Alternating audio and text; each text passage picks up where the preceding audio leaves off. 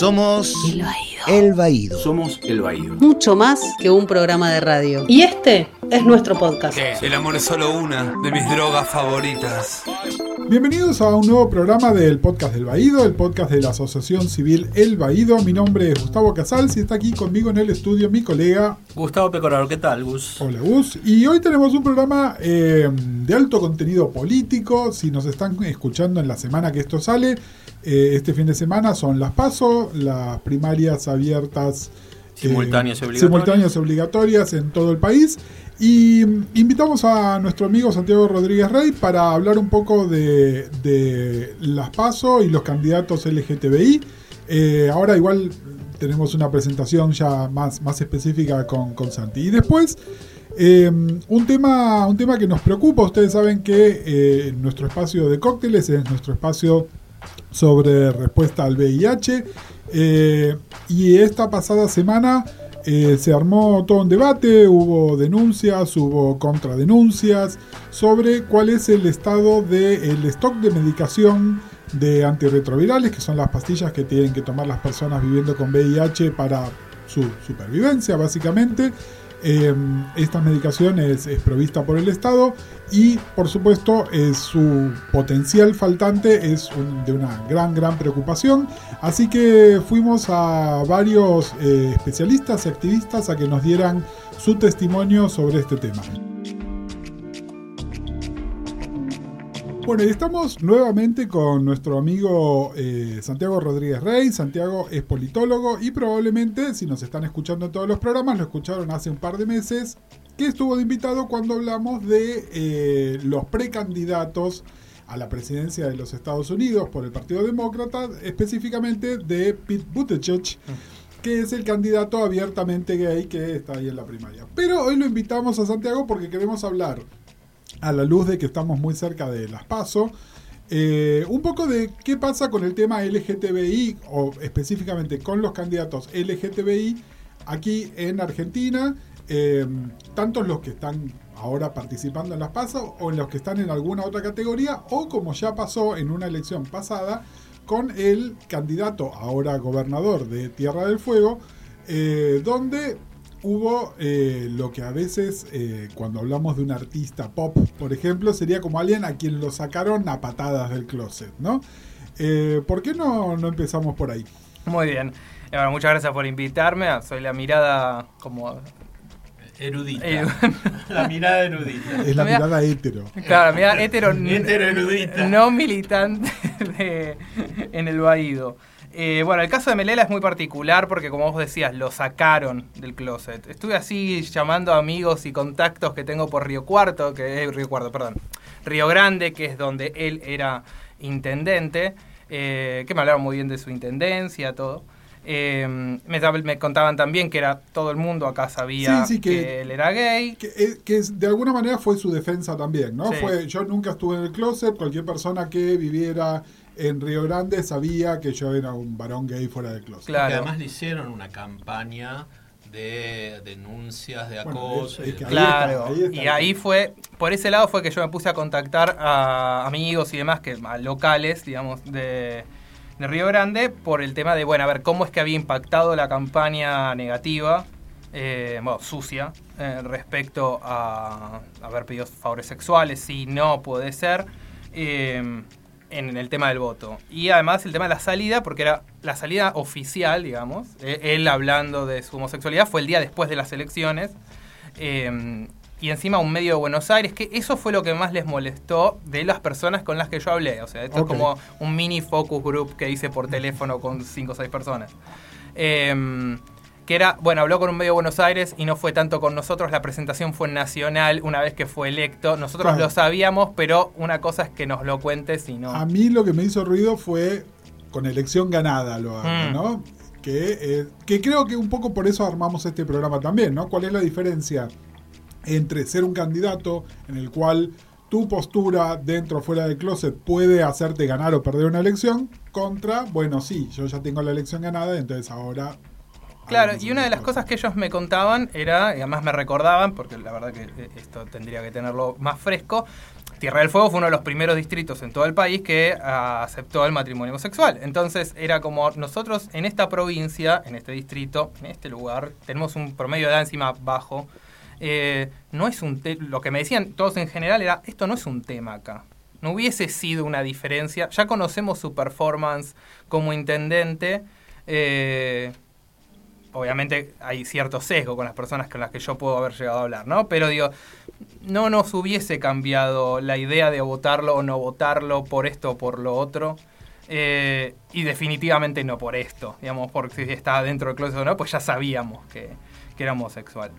Eh, siempre cuando entra la campaña, la campaña sucia en el medio es donde empieza a haber más ruido, creo. Eh, y ahí eh, hubo unas denuncias que habían sido, creo que octubre, noviembre del año pasado, y como que no habían pasado, para, no habían tomado el estado público que tomaron cuando lo tomaron los medios nacionales mucho más cerca a la elección, porque ya el escenario nacional de elecciones era distinto en octubre del año pasado, ahora que ya estamos en 2019 y estamos todos muy, digamos, el país en general está más atento, porque están todos mirando a la persona que es apoyada por, en este caso, eh, Cristina, tiene denuncias por acoso sexual. Eh, pero sí, hay como dos, dos puntos acá. Uno es, bueno, sale del closet, por llamarlo de una manera, post elección eh, y no hizo respuestas a las denuncias hasta después de la elección porque la distancia que manejaba en las encuestas era tal eh, que no valía la pena, como un tema de estrategia, tampoco meterse en ese tema.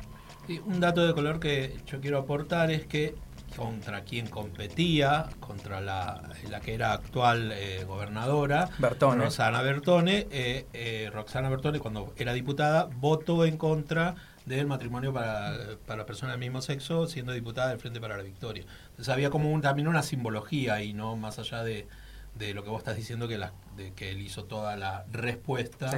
o el outing público después de haber ganado las elecciones. Y una de las cosas que hablábamos cuando me comentaron de, de venir al programa era, eh, bueno, es como que veníamos haciendo con los dos Gustavos, una especie de lista de, eh, bueno, a ver qué, más allá del Sí. gobernador en particular, que bueno, es un gobernador, ¿no? Digamos, Eso, hasta, hace, eh, hasta hace no mucho no teníamos, no, digamos, no- justo ahora estoy escribiendo en el podcast el episodio de María Estela Martínez de Perón, pero digamos, no teníamos como figuras mujeres que gobiernan, ahora digamos, ahora además ya somos uno de los primeros países del mundo que tiene un gobernador. Sí, sí. Eh, que, que es un- que, a ver, no, no minimicemos. Es un cargo ele- electivo de mucha Es importancia. el cargo electivo de más importancia en esa provincia. Exactamente. digamos, ya de por no, sí. no, eh, Sí, porque- además en una, en una zona que uno dice, bueno, Tierra del Fuego, pero es una zona totalmente estratégica para un montón de cuestiones Exactamente. de geopolítica, ¿no? Exactamente. No, no, no es cualquier cosa. Y bueno, íbamos repasando todos los distintos personajes, además de las personas que podría, digamos que están out, eh, outing, que ya han, hecho, ya han hecho su outing y que están de candidato, ¿no? Y una de las personas que yo le había nombrado a Peco era el canciller. Nuestro canciller, eh, digamos, Sí. sin una salida, capaz sin, sin una salida muy pública, porque fue como, eh, como en una entrevista y medio como un comentario al paso.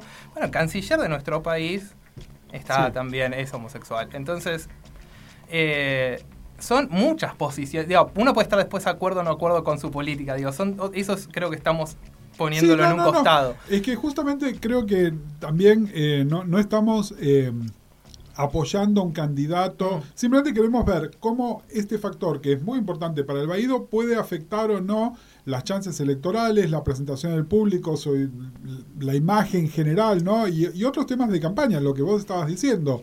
Eh, cuando le tuvieron que hacer campaña negativa o sucia, justamente se recurrió a este tema y no nos sorprendería en lo más mínimo que pase con alguno de los otros candidatos de los que vamos a estar hablando también. Sí, yo quería agregar que eh, un, dato que a mí me pareció bastante sorprendente es que en, en esta, en estas elecciones, que es 2019, hay como una especie de visibilidad mucho más eh, importante de un montón de candidatos LGT, sobre todo, eh, que eh, en general no provienen del activismo LGTBI, ¿eh? no provienen del activismo propio del LGTBI y que son más en relación a cuando el activismo LGTBI tenía gran presencia y apenas pudo eh, colocar a María Rashid como legisladora de la ciudad de Buenos Aires. Mm.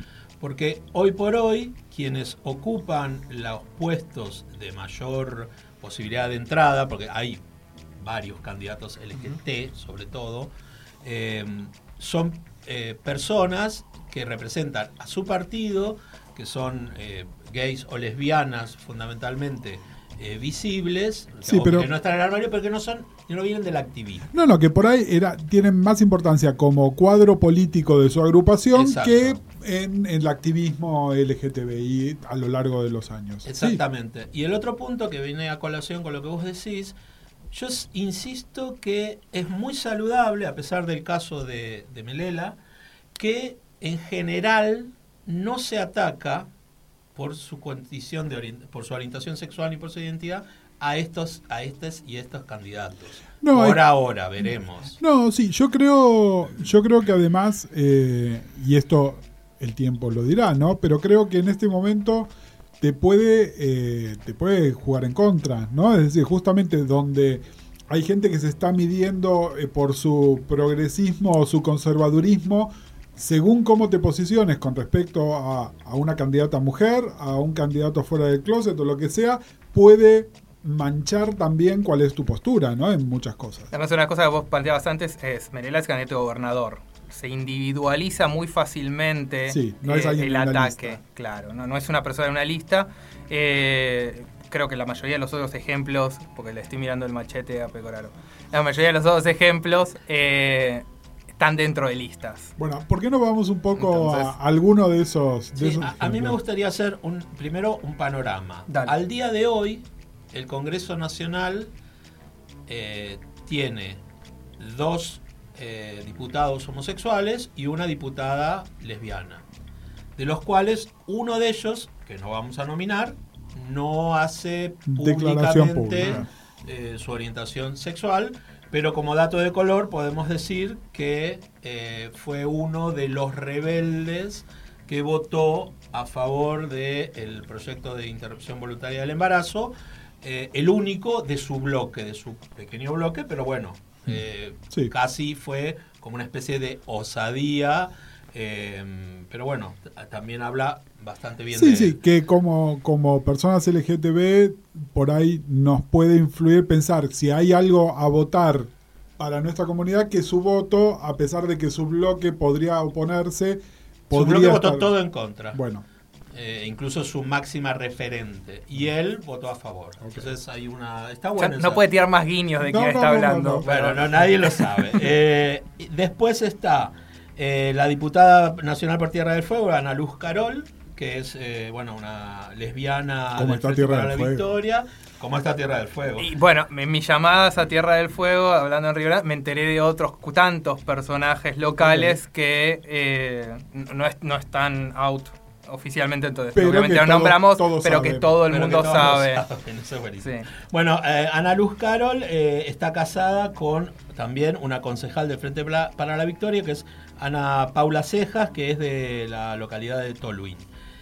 Ella es una de las diputadas eh, visibles, lesbiana, y luego está eh, Leo Grosso del Movimiento Evita, que integró las listas eh, del Frente para la Victoria por la provincia de Buenos Aires, que ahora va de tercer candidato. Exactamente, Leo es uno de los que, a ver, cuando, cuando estuvo Santiago la vez anterior, Leo como que picó en punta, ¿no? Sí. Haciendo de esto además bandera, es decir, eh, claramente no solo su salida de clase, sino que además sus carteles de campaña claramente refieren a esto, digamos. Es alguien que lo, lo puso como, como plataforma de alguna manera. Sí, hay- eh, está, es interesante lo, el, el proceso de Leo porque, bueno, él era es homosexual, eh, estuvo en pareja muchos años con otra persona de la zona de San Martín, con otro mm, eh, militante político con cargo, pero bueno, su decisión de salir del armario tiene que ver más eh, a partir de noviembre, a partir de todo un proceso que hace con su marido, Guillermo Castro, previo al matrimonio y demás.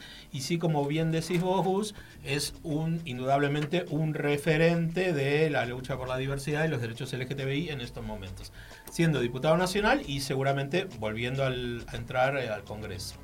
Y después, hoy por hoy, dentro de la legislatura de la Ciudad de Buenos Aires, está, eh, bueno, Maximiliano Ferraro, que, que es de la coalición cívica ARI, que bueno, que es, ya adelantamos un poco, eh, encabeza la lista por, a diputados Exacto. y diputadas De- nacionales de- de, de Juntos por el Cambio. En Capital, En ¿no? Capital Es de la- el- en la ciudad de que, Buenos que es su Aires. distrito fuerte. Mm. Sí.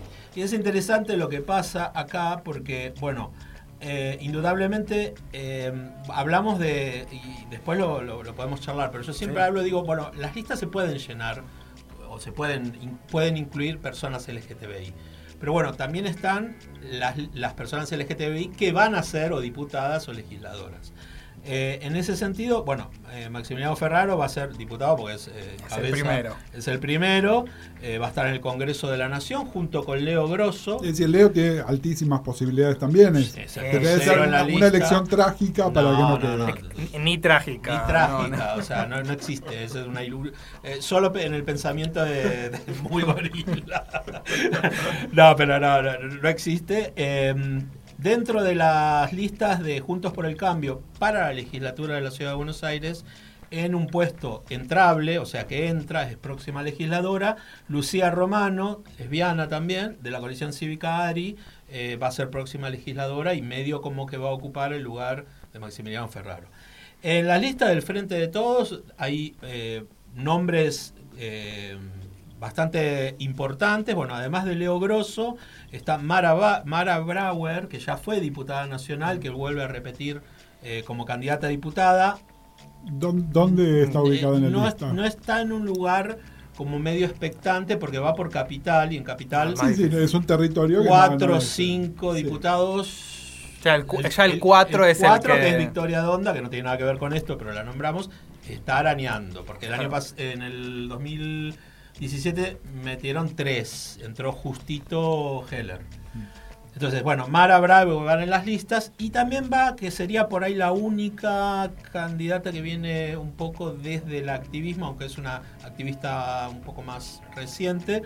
Paula Raigada es una, una mujer trans eh, muy, muy visible y muy reconocida en los últimos en los últimos años porque la verdad ocupa muchos espacios, va de candidata a diputada nacional número 10 por ciudad, difícil que entre, y después eh, candidato a legislador en un puesto no muy fácil de entrar, Ezequiel Rabines, que es un chico, bueno, gay, marica, homosexual, como, no sé cómo se definirá él, del Frente para la Victoria.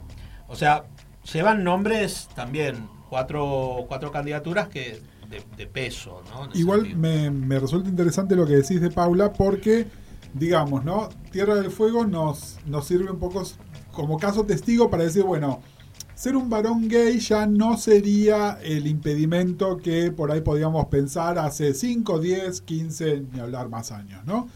Eh, y entonces el próximo, este, el próximo techo de cristal es para las personas trans. Bueno, ahí yo quería, por eso quería nombrar a Paula Raigada, pero también hay un candidato eh, que es, creo que el primer varón trans que es candidato, eh, va en las listas del Frente de Izquierda Unidad, es un, es un referente muy, muy visible, se llama Tom Máscolo, no va en puestos muy expectantes, porque bueno, ahí también es cierto que, eh, bueno, él milita en el PTS, eh, y hay toda una cuestión con el tema de primero la paridad, luego la cantidad de. Son cinco partidos que están dentro Sí, del sí, de Izquierda Unida. No va en puestos expectantes. Sí, lo que tienen eh, dentro del Frente de Izquierda eh, son bastantes. eh, personas LGTBI que militan dentro de la izquierda, que por ahí no vienen del activismo LGTBI, en lugares de que ocupan de primer puesto de comuneros, pero que tampoco es muy difícil que fueran a entrar, como por ejemplo, eh, lo quiero nombrar, Santiago, eh, está María Mayra Francica, que es, va de candidata a primer comunera, eh, Santiago D'Ambrosio, que también va de candidato comunero, bueno, de- después entran la gente que, de izquierda socialista que aporta, como Sofía Chaparro, Billy, Pili Barbes, y después la gente del MST. Y acá sí me quiero hacer un pequeño un, un pequeño inciso porque hay algunos compañeros eh, de mucha historia eh, dentro del MST que vienen trabajando el tema de diversidad en los diferentes partidos que nacieron desde el, desde el viejo PTS, o sea, Sí, de- claro. perdón, del PST, del Partido Socialista de los Trabajadores. sí. Uno de ellos es eh, Pablo Vasco, que va de comunero por la cava, también difícil que pueda entrar. Y después, alguien que por ahí podría llegar a entrar, que es Guillermo García. Eh, Guillermo García es un viejo compañero, eh, de, ahora está en el MST, estuvo en el Partido Socialista de los Trabajadores, es el delegado del SUTEBA de La Plata, es miembro de la Ejecutiva, y va de consejero escolar de La Plata. Como dato Ajá. de color, fue uno de los novios de Carlos Jauregui. Ah, mira. Bueno, yo te sumo uno más porque me, me acordaba, me- no me acordaba exactamente el nombre. Te voy a federalizar un poco esa lista. Eh, ahí está Mia Colusi, que es candidata de la UCR para De intendenta Chaco. en Chaco. En Que es una mujer trans. Charaday, que es una mujer trans. Sí. Eh, bueno, que Charaday es una ciudad a 100 kilómetros de resistencia donde viven unas 2.500 personas. Gobierna el justicialismo hace 25 años, así que lo va a tener que pelear, pero es la candidata a la UCR, digamos. Hay dos candidatos ahí, el que sea el Sí, del sí, sí, justicialismo y el de la UCR. Eh, así que bueno, ahí tenés otro Complicada más. que, que Va a ser difícil, pero bueno, Bueno. En, en una elección polarizada la situación Es, es, es una candidata muy visible. ¿no? Es muy Porque, visible. A ver, creo- muy- perdón, una, un- una última cosita. Las ausencias. Hay tres grandes ausencias que son para preguntarse, Mm. ¿no? Eh, Ornella Infante, una, una activista de ATA muy reconocida en Río Negro, iba fuera en las internas de por las pasos con Soria, no quedó, no entró como diputada provincial. Otro de los grandes ausentes desde mi punto de vista, más allá de, de la afectividad que podemos tener con él, es Esteban Paulón, sí. que ni siquiera fue, ni siquiera pudo entrar en las listas provinciales como diputado provincial en Santa Fe, o sea, eh, donde metieron 28 diputados, no, Sí, sí. no está. Y bueno, y la otra es eh, la única que, tuvo un cargo electivo, la única lesbiana que tuvo un cargo electivo en la ciudad de Buenos Aires como legisladora, que fue María Rachid, que este año tampoco se ha, se ha presentado. Un poco lo hablábamos igual la vez pasada cuando estábamos hablando del caso de Pete y el tema de, eh, bueno, sí, su orientación sexual iba, digamos, podía ser una carta eh, electoral y es, bueno, cómo uno arma una lista, digamos. Ustedes son mucho más militantes, yo, soy más politólogo en el lado de la consultoría, ustedes son mucho más militantes y están mucho más cercanos al lado de, bueno, cómo armar una lista, cómo arman las listas los partidos políticos.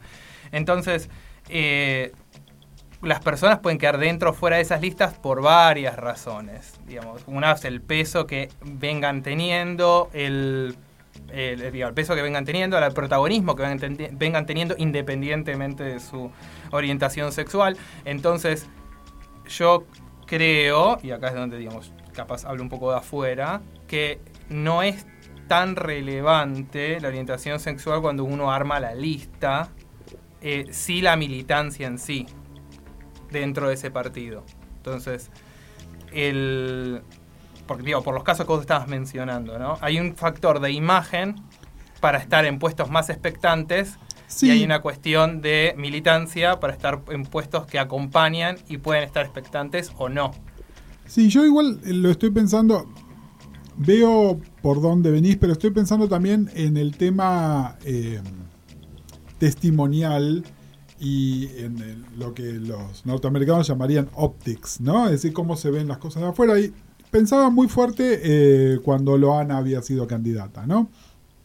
Ahí lo importante, todos sabíamos que Loana no tenía ninguna chance real de quedar, pero que una travesti tan visible estuviese en campaña a la par con un montón de otros candidatos, era importante de por sí por el elemento de visibilidad que estaba dando. En ese sentido me parece que algo de eso está pasando con la campaña de Leo Grosso también, ¿no? Donde él está haciendo campaña como esa es su plataforma de alguna manera, independientemente de los esfuerzos partidarios que se estén haciendo. Él está haciendo una campaña personal de su persona que está apoyada en eso también. Em, me parece que hay algo, hablamos todo el tiempo de visibilidad, de representación, me parece que hay algo de, de esos candidatos. Es súper importante que ahora tengamos un gobernador que sea un varón gay. Ahora, ese gobernador en el momento de la elección no lo usó. Entonces es bueno, ¿dónde, dónde empieza, dónde te ve la representación? Y no, no lo estoy haciendo como juicio de valor, sino que me lo estoy planteando como pregunta. No, ¿no? lo, nos planteamos cuando hablábamos de Pete Buttigieg también, que él no hace, un, digamos, él trata, me, está- me sale decir evitar, pero no es que evita el tema, porque el tema es central en su campaña, pero él intenta todo el tiempo que ese no sea el centro de su persona candidata. En realidad, me- eh, más allá de, de- de es interesante entender que estas listas además se armaron por primera vez con esto de la ley de paridad. Sí. Entonces, eso es un elemento bastante fuerte. Y salvo en el Frente de Izquierda, o el Frente de Izquierda Unidad, y no sé, eh, que otro no creo que otro partido, bueno, el- tal vez el más, eh, los otros partidos, tanto el Frente de Todos como Juntos por el Cambio, bueno, la Bania, lo- lo- el Consenso Federal y demás, tuvieron que hacer un equilibrio entre celestes y verdes. Por eso, digo, a eso me refiero, hay muchos es factores. Otro tema. Entonces, visto, o sea, por ejemplo, Leo Grosso sí está haciendo dentro de un montón de temas que va a tocar, sí va a ser realmente, o sea, sí realmente es como un referente, sobre todo para los convencidísimos de votar al frente de todos, que son LGTBI, sí, por supuesto, es su candidato, indudablemente. El caso de Maxi Ferraro, él va a tener una pata dentro de su trabajo, que además viene haciéndolo en la legislatura, sobre el tema LGTBI, pero él también va a tocar otros temas, va a tener otro tipo de perfiles, lo mismo que otro tipo de candidatos. Por ahí alguien, como vos decís, de lo testimonial, puede jugar más a ese solo elemento de, de planteo que es soy una persona LGTBI, votenme, porque no va a ser requerido por ese, ese frente donde está incluido para otras cosas. Entonces, eso es lo- ese, ese era el valor importante, ese era el valor in- inmenso que tenía Luana más allá de su figura. No, y yo estoy pensando que hoy la discusión sobre una mujer trans que había en el momento en el que Luana fue candidata, hoy sería con un varón trans, ¿no? Que son esas cosas que están invisibilizadas y el solo hecho de que haya un candidato que aunque no esté en un puesto que sepamos que real- de manera realista va a entrar, que esa persona, un varón trans, pueda estar haciendo campaña, que de repente alguno de los medios grandes agarren esa noticia y se difunda, bueno, a los fines de... de- sí, o en de- un debate. Exactamente. En un debate de legisladores o legi- candidatos a precandidatos, de candidatos a legisladoras, que esté sentado Tom Masco, lo que es un varón trans. Y estaría buenísimo que también esté sentada eh, Paula Raigada, que es una mujer trans, eh, para también, desde, desde diferentes posiciones políticas, ¿no? Hasta qué punto acuerda o no acuerda la cuestión de lo identitario. Sí, también moverse un poco de, eh, de que como colectivo se vota a un candidato u otro cuando claramente somos todas personas, cada uno con su propia postura eh, ante un montón de cosas. Sí, esto ¿no? me recuerda al episodio de, de West Wing, que está el republicano eh, gay, están en un, en un bar, hay una noche, en una cafetería, y el, del, digamos, Josh creo, que es del Partido Demócrata, va y le pregunta, a ver, yo no entiendo cómo sos republicano y puedes ser gay. En realidad, cómo sos gay y puedes ser republicano, al revés. sí. Eh, están haciendo referencia al spot que salió hace poco ustedes. Eh, hay un poco de eso, y porque como todos tenemos muchas cosas dentro, eh, es mu- es muy importante que sea claro que, bueno, uno, digamos, lo que uno apoya es indistinto de, uno, de quién es uno y cómo lo apoya es indistinto de otra cosa. Entonces, yo creo en particular que vos nombrabas a Leo, Leo es una figura más polivalente porque, digamos, tiene una experiencia en el Congreso ya de varios años, eh, ha trabajado en una serie de temas durante mucho tiempo, independientemente de su outing o no outing en su momento. Entonces, esto suma, digamos, un, un- digamos, un nivel más, por llamarlo de una forma, a su eh, calidad o como eh, legislador. Pero ya venía haciendo un trabajo anterior, entonces uno como que ya conoce, digamos, sus posiciones en respecto a los temas en, en- como, como diputado. Lo mismo con Maxi Ferraro. Digamos, uno ya tiene una experiencia previa.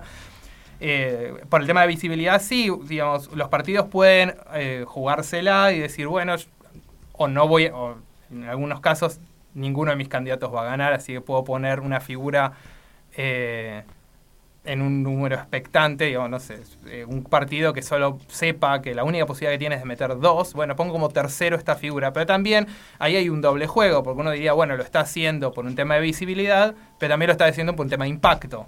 Mm. Entonces, ahí Sí. también hay otra Creo que Observación. hay, que hay, eh, haciendo referencia muy por arriba eh, en ese spot, eh, yo en principio incluso una de las grandes críticas que yo hice es que había una mujer cis heterosexual hablando en nombre de los maricas, ¿no? que en el fondo es lo que más me... llamando a maricas y a lesbianas y, tor- eh, y trans a votar eh, a una fórmula, a una persona heterosexual. Bueno, Eso es un, un error, ¿no? Pero después, viendo con un poco más de indulgencia, bueno, son militantes del Partido Justicialista, son militantes peronistas.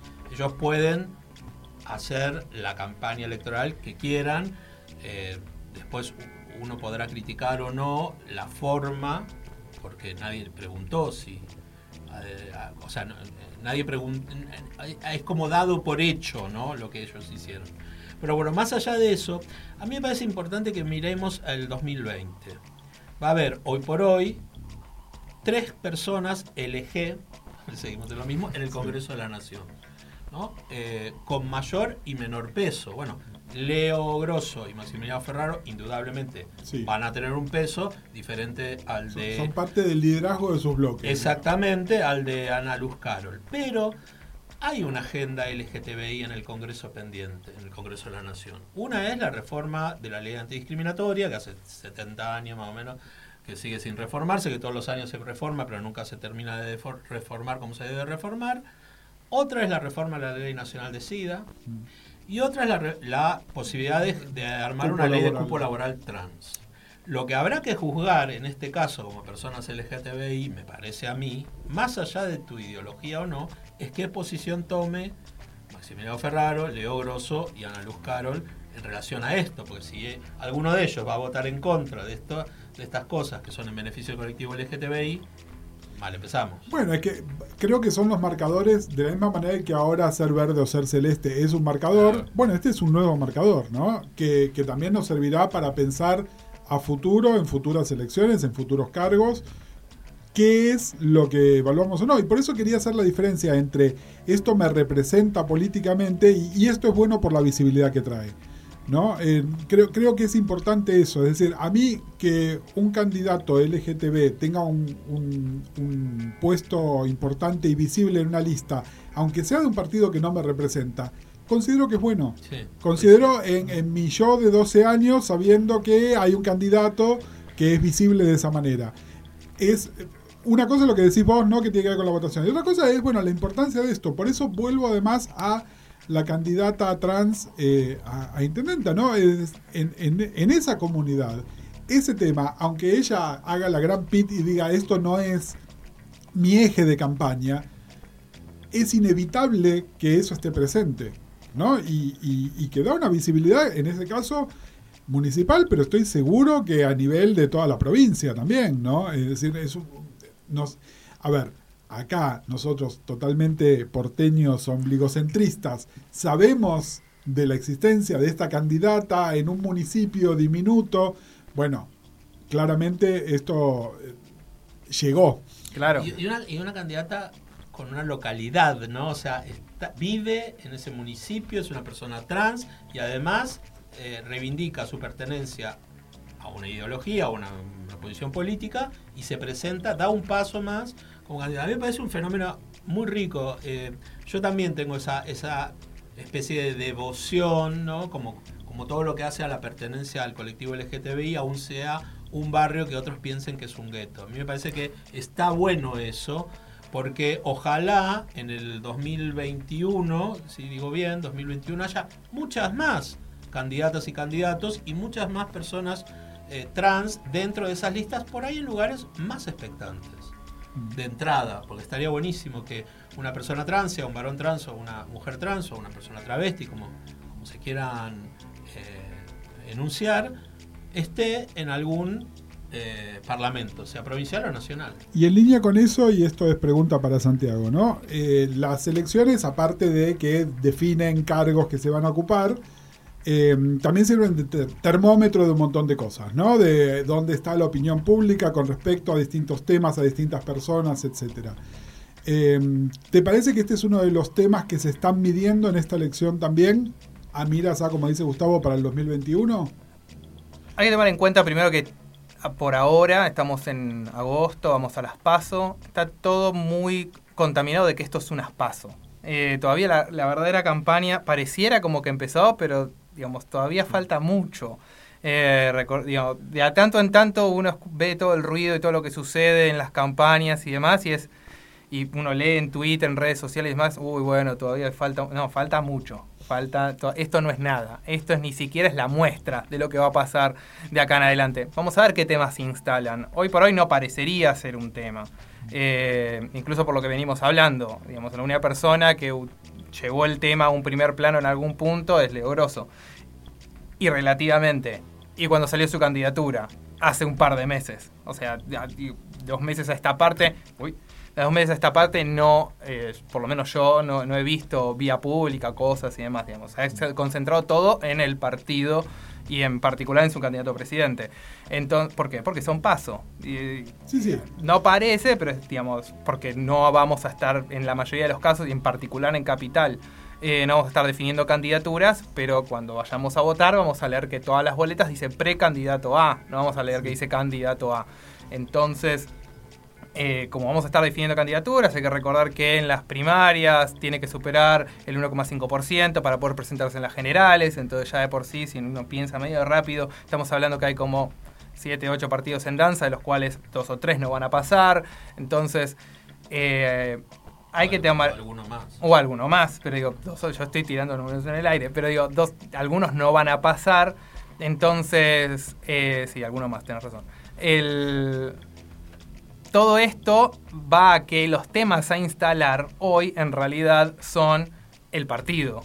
Sí. Sí, y las primeras figuras. Y la primera figura es, es superar esa barrera. Claro, es superar sí. esa barrera. Sí. Eh, aunque todos más o menos sepamos quiénes las van a superar y por qué razón, y aunque no haya internas y demás, eh, el espíritu de, esta, de este momento, que es la primaria, es ese. Y están todos haciendo campaña en torno a eso, más allá que los dos partidos principales que están primeros en las encuestas pareciera que están jugando a otra cosa, que están jugando a ver eh, si se gana o no en primera vuelta esta elección. Pero, digamos, porque están teniendo otro juego, eh, dada la circunstancia. Los temas se van a instalar a partir de eh, que las pasen las paso y a partir de cuál sea el, digamos, el espíritu del momento eh, en cada uno de los partidos, eh, cuando un- uno de estos temas pueda despuntar de que llame la atención a, a la opinión pública, la agenda del momento, uno nunca sabe qué es lo que puede suceder en el medio de una campaña, tiene que estar siempre atento. A mí, a mí me, me- me gustaría detenerme en, un- en una cosa que, que me quedé pensando eh, en base a esto de volver a tus 12, ¿no? Eh, leemos, después como grandes noticias, ¿no? Eh, la, la- nueva diputada o senadora trans en Japón, ¿no? O leemos que, no sé, Carla Antonelli renueva como diputada en España, en, la Comunidad de Madrid. O que hay una diputada, no sé bien de si es senadora o diputada, en Italia, trans. O que Tamara Adrián es diputada eh, trans en Venezuela.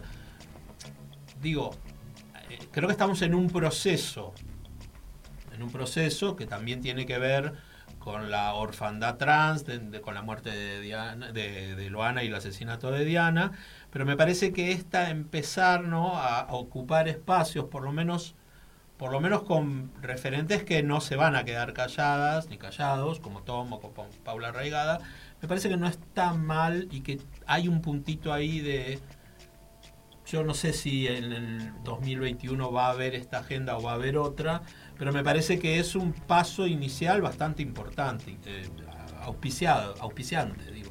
No, totalmente. Una de las cosas que hay que tener en cuenta es que es, esto es global, no es solamente acá, digamos, está sucediendo en todos lados como vos mencionás, y también que lo- en particular en la Argentina los partidos políticos son huesos duros de roer de ir cambiando ciertas cosas de su estructura. Eh, los partidos de izquierda generalmente sí son más, digamos, más dinámicos en esto, pero en general los partidos tienen muchas dificultades de renovar sus figuras, de cambiar sus formatos, de cambiar su estructura interna, de cambiar su democracia interna. Todos son muy democráticos, pero igualmente les cuesta mucho hacer elecciones internas o no, o sí, o más o menos. Eh, digamos, uno puede mirar los sindicatos y también tiene ahí, podemos hacer tres episodios respecto a, ese tema. Eh, entonces, eh, que vayan apareciendo figuras, que vayan surgiendo, como es muy importante, pero además que claro, los partidos, independientemente de las elecciones, les den espacios. Eso es muy importante. Hubo que haber sacado una ley para que haya, digamos, un cupo del 50% eh, en el caso de hombres y mujeres. Y es en otros lugares, en otras latitudes, los partidos se autoimpusieron esa regla y no necesariamente tuvo que venir de- desde el Estado esa regla, sino que los partidos dijeron, bueno, vamos a cambiar esto. Eh, digo, estoy pensando en Suecia, Noruega y demás, pero digamos, los partidos se autorregularon en ese sentido, entonces como consecuencia de esa autorregulación comenzaron a aparecer eh, digamos, paridad en sus parlamentos. No hubo que bajarle de línea.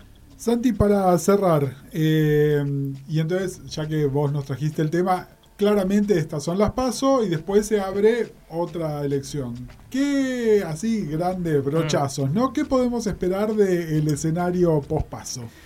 Las paso, como muchos dicen, eh, para mí erróneamente, va a funcionar como una gran encuesta. ¿Y por qué digo erróneamente? Porque normalmente la participación en las pasos es más baja y esos 9-10 puntos de diferencia, que por tomando como referencia la elección 2015, hubo 9-10 puntos de, diferen- de diferencia entre, una, entre las pasos y la general, cambia muchísimo el panorama. Pero en algún punto van a sacar una foto de esa muestra con ese, con ese margen de error amplio de lo que está sucediendo. Dependiendo del resultado, eh, va a reconfigurar un poco el escenario. Si entre la primera fuerza y la si la primera fuerza está muy cerca de ganar en primera vuelta, va a ser una cosa, porque solo necesita como un pequeño empujoncito. Recordemos que en la Argentina eh, uno gana en primera vuelta sacando entre 40 y 45 puntos y 10 de diferencia o arriba de 45 puntos. Entonces, si alguna fuerza estuviese muy cerca, va a apostar todo a eso, a pasar ese, es- ese, bo- ese frontera de los 45. Eh, si está más lejos, la campaña sí se va a volver más temática porque ante la diferencia entre la distancia y la imposibilidad de ganar en primera vuelta, vamos a tener que sacar temas y hablar de hacer una campaña más temática porque, bueno, no tengo uno o dos puntos y con eso gano. Eh, yo creo que estamos más cerca del escenario de que hay una fuerza más cerca de ganar en primera vuelta, o que va a tener la ilusión de llegar a ganar en primera vuelta. Entonces, se va a volver una, una campaña más en el tono que tiene ahora de eh, Es- eso votar es- por mí y no por el ¿Eso otro. es tu, tu idea de lo que va a suceder? Mi o- visión en base a lo que uno ve en encuestas, Mm.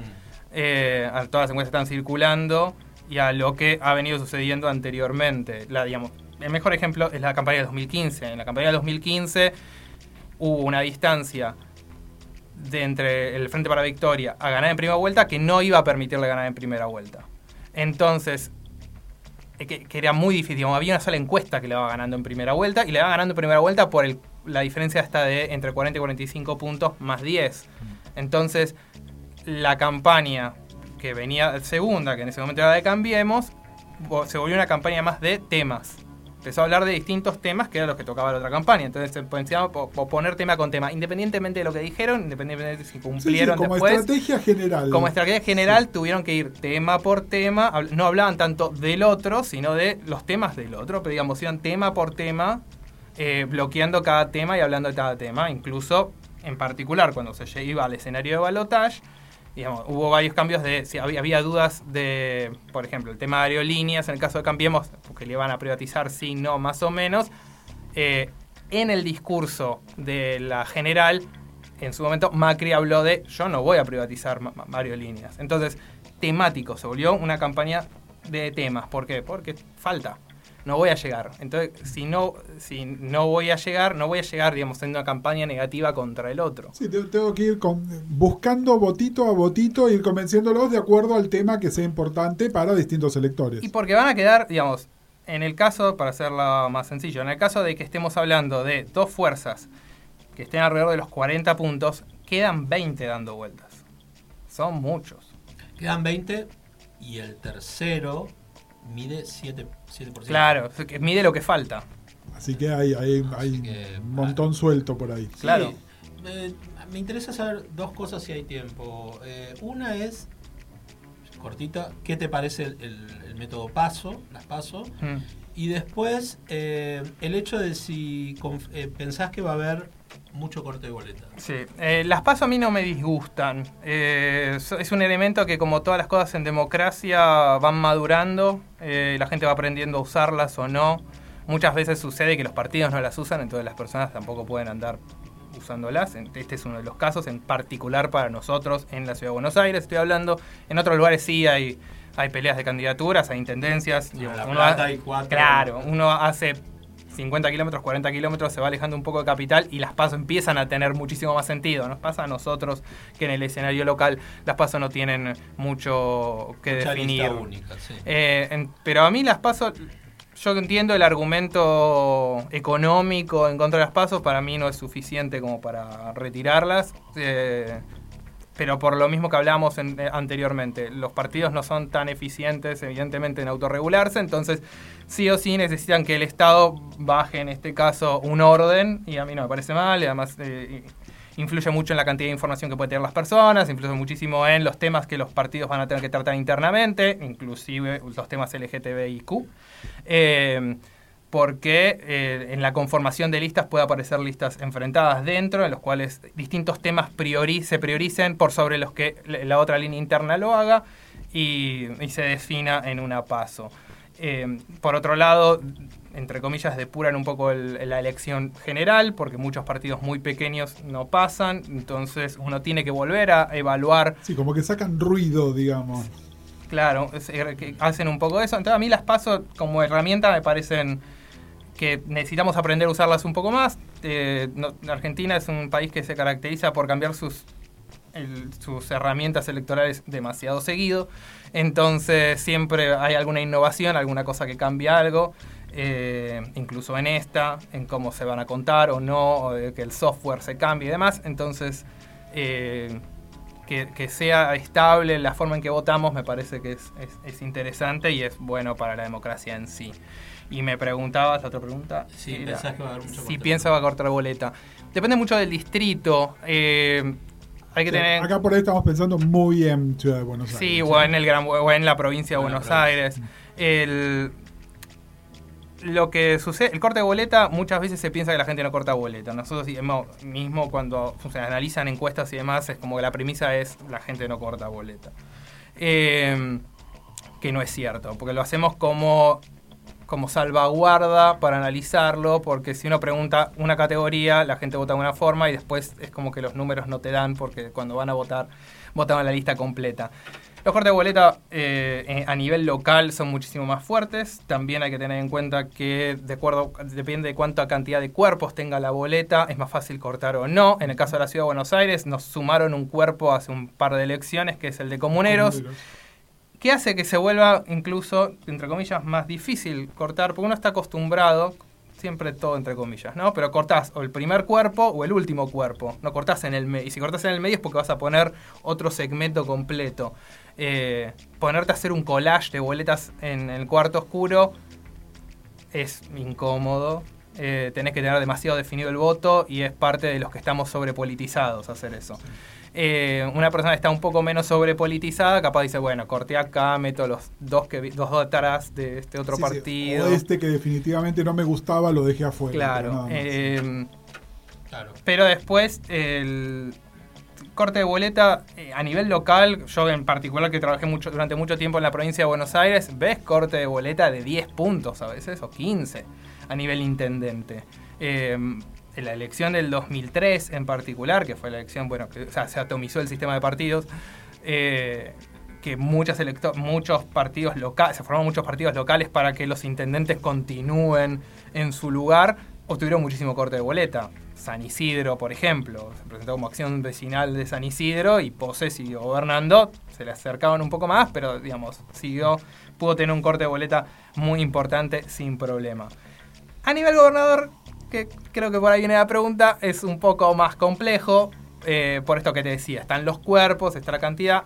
En esta elección particular, no hay tantos cuerpos antes, porque no hay senadores en, en la provincia de Buenos Aires. Entonces tenés presidente, estamos hablando de la provincia, ¿no? Presidente, diputado, gobernador. Entonces es- no tenés tanto antes, es más fácil. Eh, mismo para doblar las boletas, que es un video que estuvo dando Sí. vuelta bastante, para doblar las boletas es más fácil y para poner a, a quien quieras adelante para, cuando las repartís.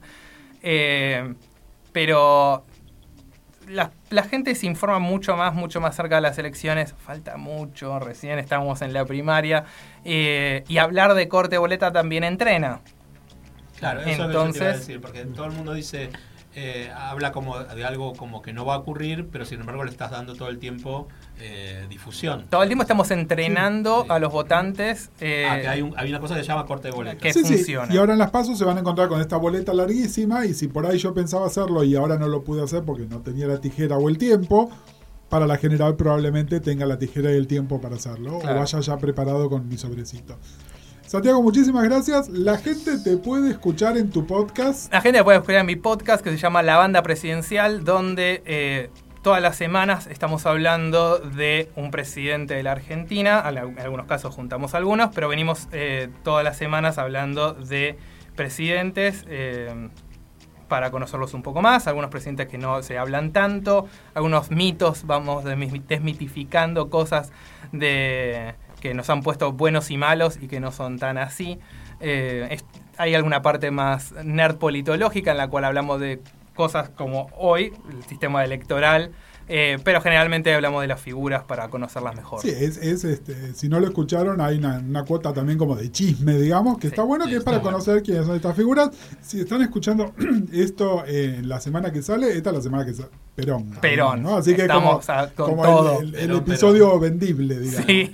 Y además también para enseñar un poco que hay otros y ot- otros presidentes antes de Néstor Kirchner y Oh. otros presidentes antes de Alfonsín. Sí. Y Eh, otros presidentes antes de Perón. Santi, claro. Y la gente encuentra la banda presidencial. En la ban- si buscan la banda presidencial, es, es un podcast de La Nación, del diario La Nación, así que si ponen la banda presidencial, en realidad en, en cualquier plataforma eh, para escuchar podcast va a aparecer, está bastante bien difundido. Perfecto, muchísimas gracias. No, muchas gracias a ustedes por invitarme.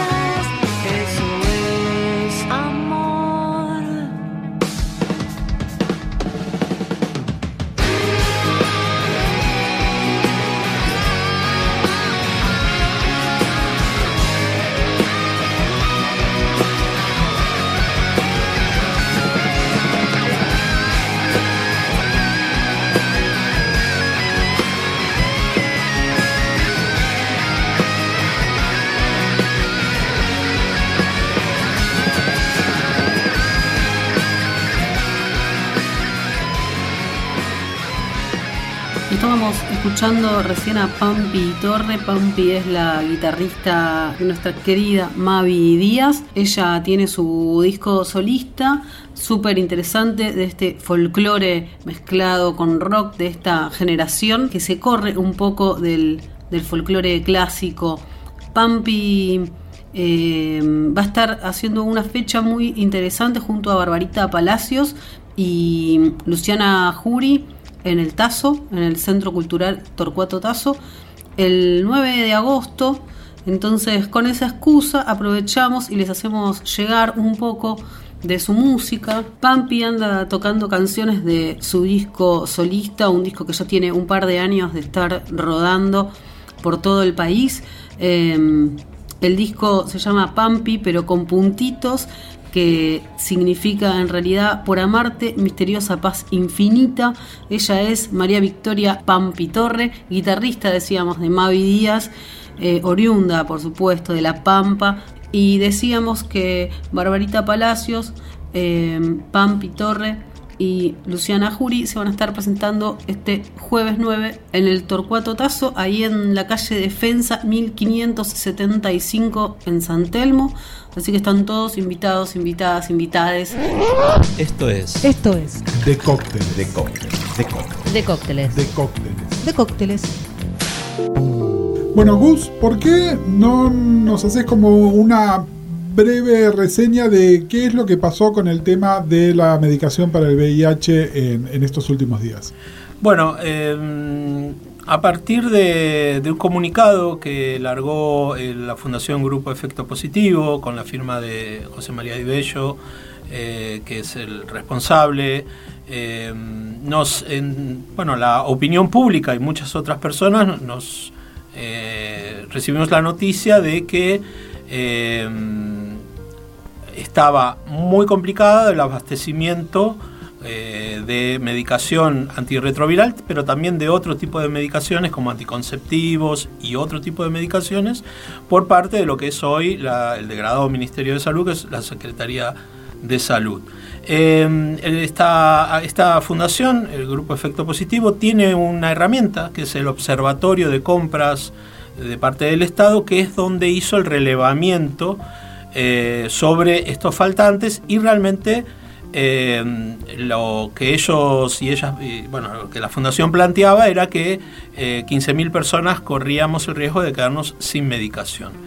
Eh, por supuesto, esta noticia generó un- un- una polvadera muy importante.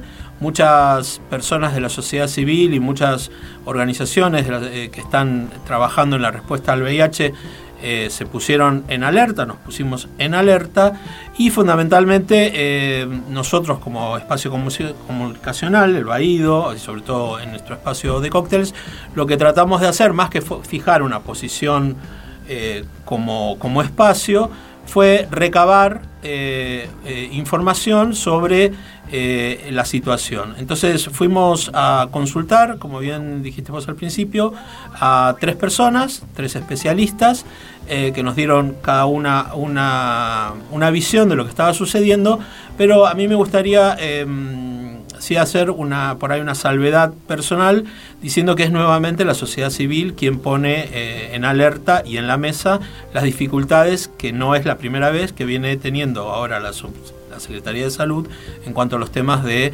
eh, compra de medicamentos. Bien, el primer testimonio es de Sergio Maulen. Si son escuchas del espacio de cócteles, eh, Sergio Maulen estuvo en nuestro programa el año pasado cuando ostentaba un importante cargo dentro del entonces Ministerio de Salud. que Claro, eh, claro, Sergio fue el, en ese momento era el director eh, nacional del programa nacional de SIDA, después él renunció casualmente eh, por cuestiones de diferencias en cuanto a la política de cómo llevar la gestión de salud con respecto a las personas viviendo con VIH y Sergio da, nos da, nos ofrece una opinión un poco más técnica de lo que significa el desabastecimiento de este tipo de medicación. Vamos a escucharlo. Los procedimientos de compra del Estado habitualmente son complejos, tiene eh, muchos pasos burocráticos y por eso siempre hay que hacer con, con bastante anticipación los- los- las compras. Normalmente uno arranca los procesos de compra en el último trimestre del año anterior para para tenerlos más o menos a, a mitad del año siguiente, porque eh, si bien hay una, una cantidad de meses estándar que debería tardar una compra, sabemos que todo el tiempo aparecen cuestiones por las cuales se demora. Y además otra cosa importante es que uno eh, debe pensar no en qué momento sale una compra en el ministerio, sino en, el- en qué momento la persona que necesita esa medicación la tiene en su mano. Eh, y para eso un tiempo fundamental, digamos, que hay que tener siempre presente, es que desde el momento que se emite la orden de compra, decir, sale en el boletín y después se emite la orden de compra a la semana, 15 días, 20 días, depende de, de cómo esté el proceso, de la orden de compra más o menos se demoran entre 60 y 90 días a que la pastilla esté efectivamente en la mano de la persona. Porque eh, se hace la orden de compra, los proveedores tienen hasta 45 días de tiempo para entregar el producto, hay que darlo de alta, se, hace todo, digamos, la, documentación para que quede formalmente en el stock, se arman las distribuciones, las entregas se hacen durante un mes rotativamente en, cada una de las provincias, así que depende a la provincia si le toca el- la primera semana o la última semana de ese mes, en fin, bueno, estas cosas hay que tenerlas presentes y por eso es que eh, cuando se dice que se emitió la orden de compra, uno tiene que saber que desde ese momento entre- va a demorar entre 60 y 90 días para que llegue a la mano de la persona. ¿eh? Digo, no solamente eh, haber culminado esos pasos que, que garanticen que la persona tenga la pastilla en la mano y la pueda tomar. El segundo testimonio viene también de otro viejo amigo de la casa que eh, es parte de la Fundación Huésped. Se trata de eh, Leandro Cam. Leandro Cam. Eh, ¿Qué es lo que nos cuenta Leandro? Bueno, Leandro, eh, a través de la Fundación Huéspedes, ellos tuvieron una, mm, activa participación en ver eh, cómo contrarrestar esta situación.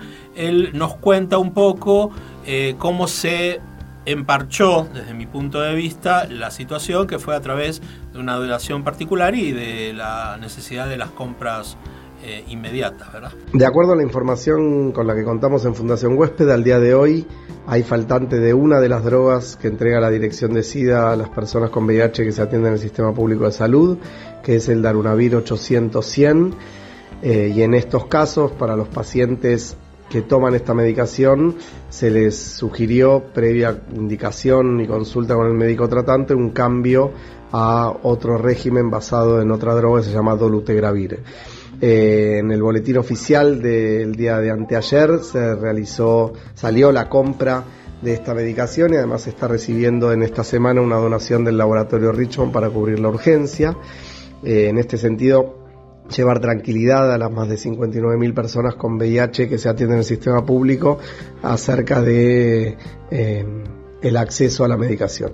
Sin embargo, esta situación dista de ser óptima porque por el tipo de epidemia que tiene la Argentina, eh, la verdad es que no debiera haber quiebres de stock eh, y las compras deberían hacerse con el suficiente tiempo como para evitar faltantes ocasionales que por más que puedan reemplazarse por otras drogas, no contribuyen claramente a una buena adherencia al tratamiento de las personas con VIH. Finalmente, Gus, tenemos eh, eh, un tercer testimonio. ¿De quién se trata?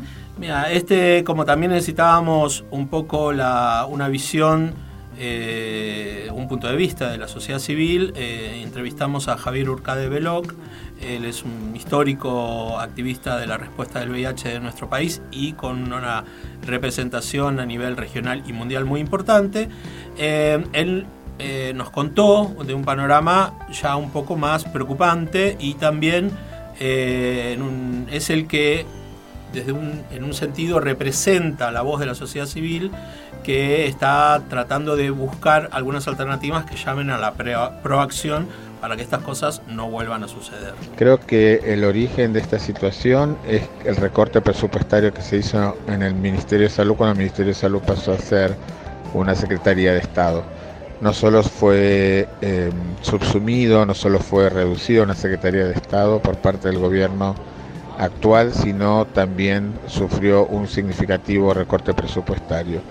De hecho, el anterior director nacional decía tuberculosis, hepatitis y, y lepra, el doctor Sergio Maulen puso su renuncia precisamente porque Él había estimado una necesidad de 5 mil millones de pesos para el año 2019 y eh, el ahora subsecretario de Gobierno de Salud, eh, Rubinstein, y Kaller, que es su segundo en mando, aprobó solo 3 mil millones de pesos.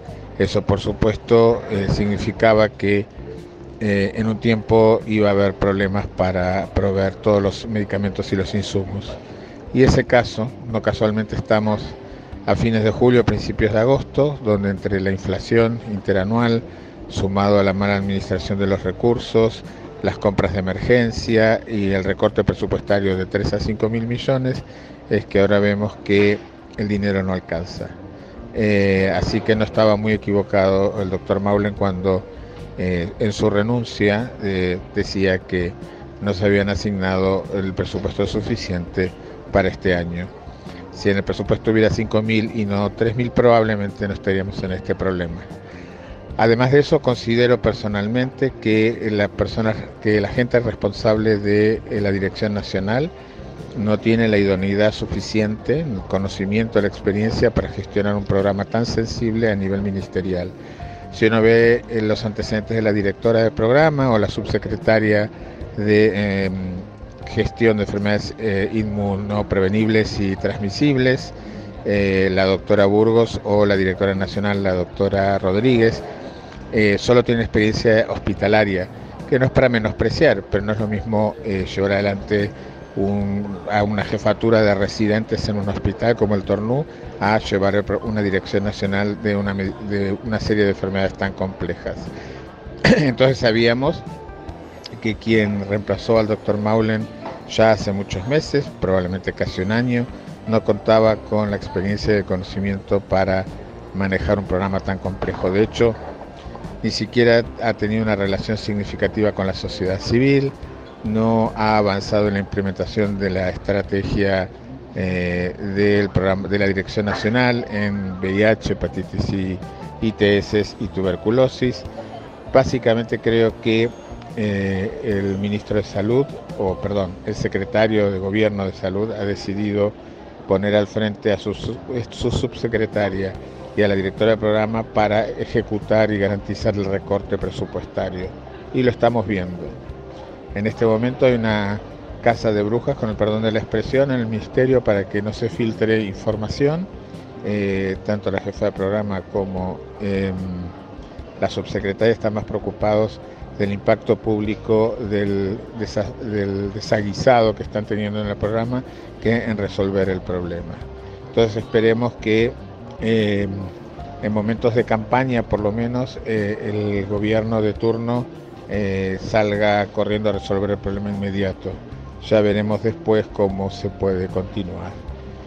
Em, es importante señalar que, no hay muchos mecanismos de control o veeduría social por parte de la sociedad civil y estas alarmas eh, han sido puestas en funcionamiento con el Observatorio de eh, Licitaciones y Compra que tiene la Fundación Grupo Efecto Positivo, GEP, y la verdad hay que reconocer que hacen un trabajo sistemático y que tienen información recaudada hace mucho tiempo y que de alguna manera, aunque sabíamos que esto era inminente, teníamos filtraciones de que esto iba a pasar, el comunicado que recientemente sacó la Fundación pone de manifiesto que esto es un hecho, que los números no dan, que, las compras que se hicieron no, cierran con la demanda.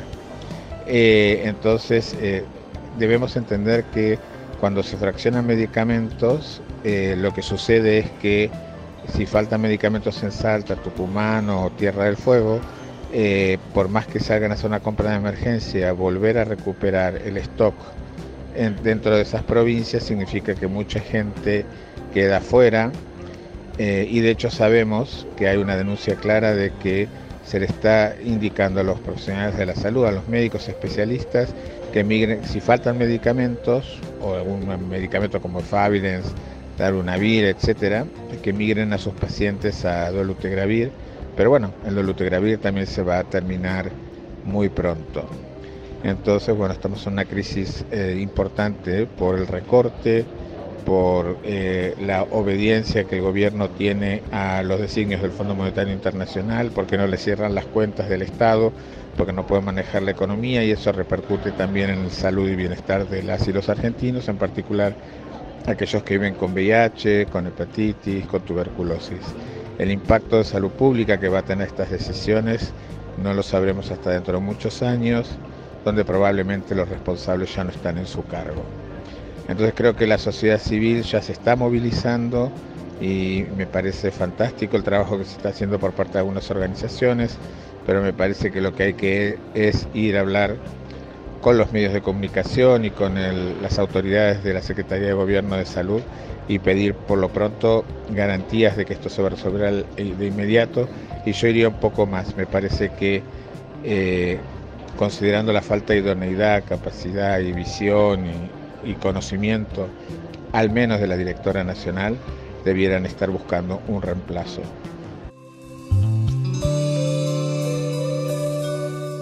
Bueno, esperamos haberles traído un panorama amplio y diverso sobre cuál es esta situación, a la cual vamos a estar siguiendo muy de cerca y cualquier actualización que haya pueden esperar que aquí dentro de, de cócteles, el espacio del Baído sobre respuesta al VIH lo estemos haciendo. Les agradecemos muchísimo que nos hayan escuchado y nos estamos escuchando en nuestro próximo programa.